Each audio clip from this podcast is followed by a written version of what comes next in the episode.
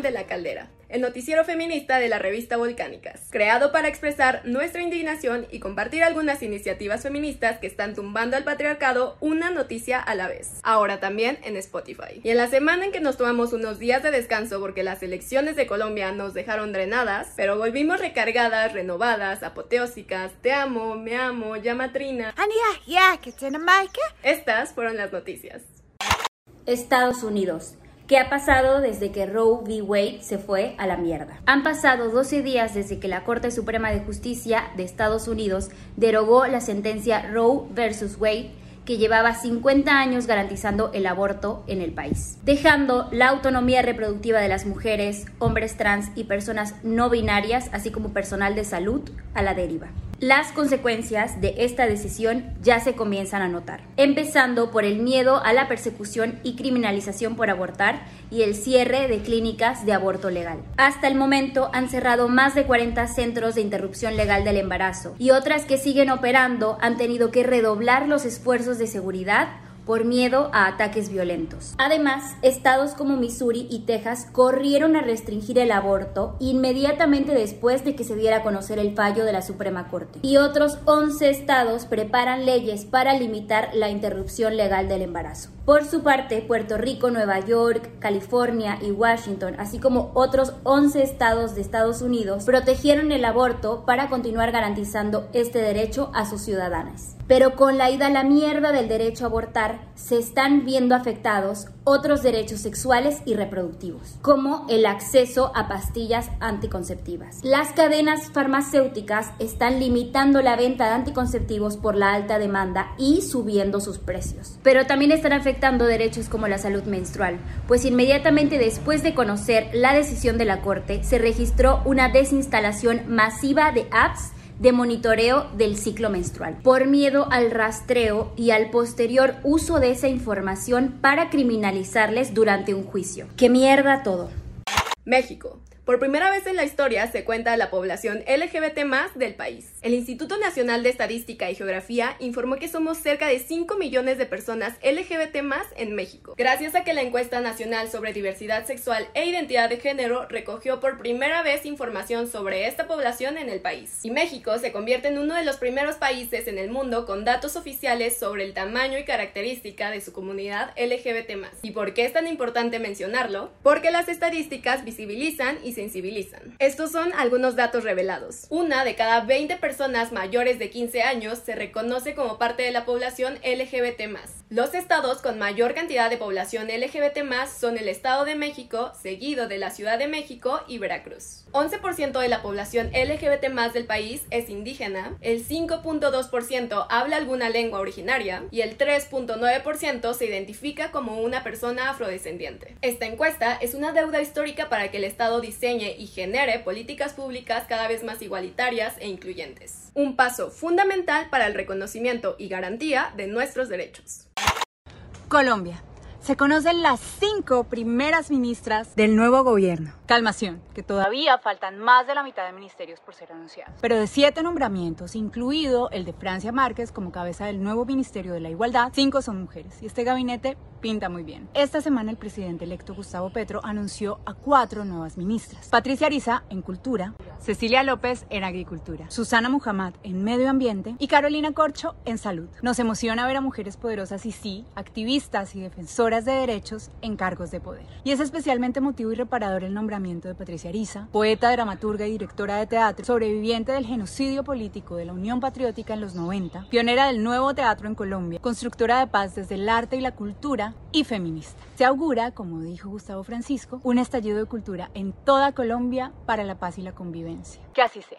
Celebramos los cuatro nombramientos y no nos cansamos de celebrar el de Francia. Seguiremos atentas a los próximos anuncios para presentarles en detalle el gabinete paritario que prometió Petro en campaña. Y no matador, no son las mujeres de Petro. Recógete el patriarcado. Brasil. Bolsonaro tendrá que pagar por ofensas machistas a una periodista. Un tribunal de Brasil dictaminó que debido a ofensas machistas e insinuaciones sexuales, el presidente Jair Bolsonaro tendrá que pagar aproximadamente 6.700 dólares a la periodista Patricia Campos Mello por daños morales. Me encantan los finales felices. Y es que en el 2020 al presidente brasileño se le ocurrió afirmar que Patricia Campos había ofrecido sexo a cambio de información para un reportaje, que exponía una campaña de desinformación durante las elecciones presidenciales del 2018, las cuales Bolsonaro ganó. Por supuesto, la reportera lo demandó. Y finalmente, con cuatro votos a favor y uno en contra, el Tribunal de Justicia de Sao Paulo mantuvo la pena impuesta a Bolsonaro y elevó la indemnización que deberá pagar a la periodista por ofenderla. Boa Brasil. Bien por el Tribunal de Justicia. Hacer nuestro trabajo como periodistas no debería costarnos insultos, mucho menos machistas, mucho menos de quienes gobiernan un país. Colombia. Corte protege la libertad de expresión en denuncias sobre violencia sexual. El 20, una organización colombiana que trabaja en defensa de la libertad de expresión y de la que hacen parte nuestras maravillosas abogadas feministas en el caso de Ciro Guerra, demandó la inconstitucionalidad del artículo 224 del Código Penal, que impedía a los jueces evaluar las pruebas de delitos relacionados con violencia sexual. ¿Qué? ¿Qué? El artículo demandado decía que, por ejemplo, cuando una persona hace una manifestación pública denunciando algo y era demandada por injuria o calumnia por su denuncia, no podía defenderse si se trataba de conductas de la vida sexual, conyugal o marital. ¿What? Es decir, si una mujer hacía una denuncia en redes sociales sobre una conducta abusiva de su jefe, como acoso sexual, el jefe podía demandarla por injuria y calumnia. Y ella no podía defenderse demostrando los hechos porque eran sobre su vida sexual. Bueno, pues la Corte ha dicho que la medida es desproporcionada y afecta el derecho de la libertad de expresión. Y claro que lo es. Si los agresores amenazan con denunciar a las víctimas y éstas no se pueden defender, las mujeres van a callar por miedo a represalias. El fallo dice que el artículo es inconstitucional solo en los casos en que la denuncia sea de interés público, como los delitos por violencia de género, y exista consentimiento de la víctima para difundir la información. Celebramos el fallo, pero coincidimos con la organización El 20 y la magistrada Natalia Ángel en que lo mejor sería que este apartado del Código Penal se declare totalmente inconstitucional, no solo a veces. Las mujeres y víctimas de violencia sexual tienen derecho a defenderse siempre. El Salvador. Condenan a 50 años de prisión a joven por emergencia obstétrica. El Estado de El Salvador acaba de aplicar por primera vez la pena máxima desde que se penalizó por completo el aborto en ese país. A una joven de 19 años por una emergencia obstétrica que le provocó un aborto espontáneo. De acuerdo con la Organización Ciudadana por la Despenalización del Aborto, Leslie y su familia viven en situación de pobreza extrema, sin vivienda digna, agua potable o electricidad. Aún así, la lógica misógina del juez que la condenó fue decir que las madres son la fuente de la protección de los hijos en cualquier circunstancia de la vida. Y según él, Leslie no lo fue. Señor, quien tiene que proteger a las mujeres en casos de emergencias médicas es el sistema de salud, en lugar de estarlas denunciando para ser enviadas a la cárcel. Recordemos que apenas el año pasado,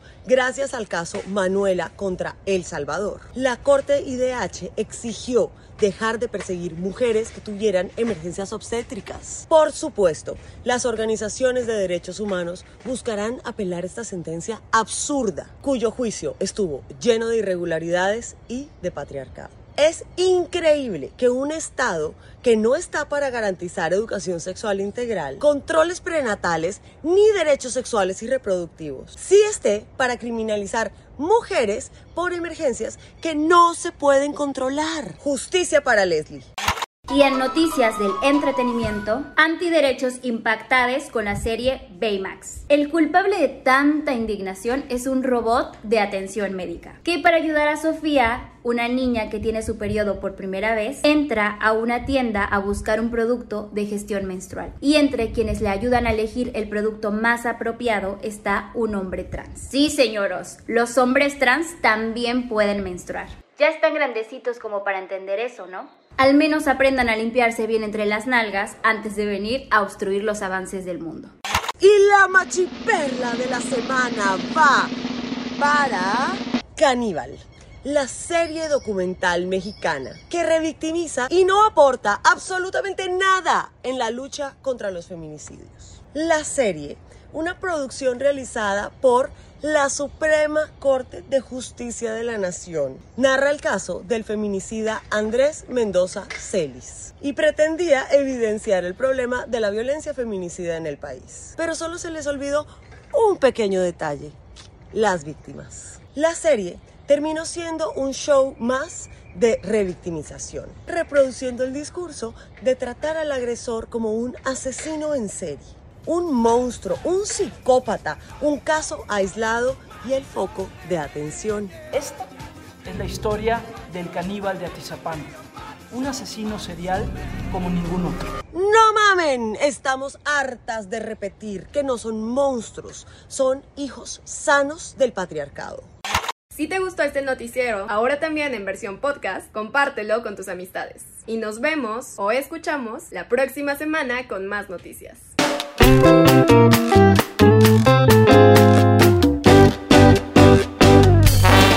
La Caldera es el noticiero feminista de la revista Volcánicas, ahora también en formato podcast. Puedes encontrarnos en redes sociales para más contenido periodístico sobre los feminismos en Latinoamérica. Nos encuentras como arroba Volcánicas Revista en Instagram, arroba Volcánicas Rev en Twitter y Volcánicas Periodismo Feminista Latinoamericano en YouTube. Esta caldera fue presentada por Ita María Díez, Arlen Molina, Katia Rejón y Catalina Ruiz Navarro.